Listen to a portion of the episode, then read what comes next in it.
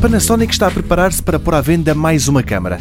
É uma atualização de uma outra que tinha lançado em 2014. Chama-se FZ1000 e o preço torna bem mais apetecível do que algumas das concorrentes. Espera-se, por exemplo, que custe metade do que a mais recente geração da RX10 da Sony.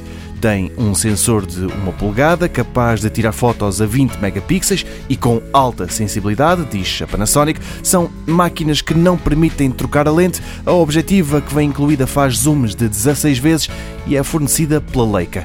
Nesse campo perde um pouco para a rival, mas ganha noutro. O ecrã, em vez de apenas se inclinar ligeiramente, é capaz de se virar 180 graus, sendo assim perfeito para as selfies ou para o vlogging.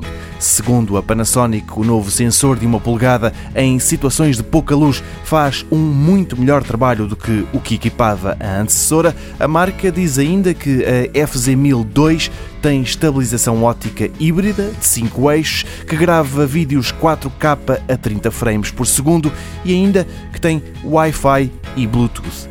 Vai custar perto de 900 euros.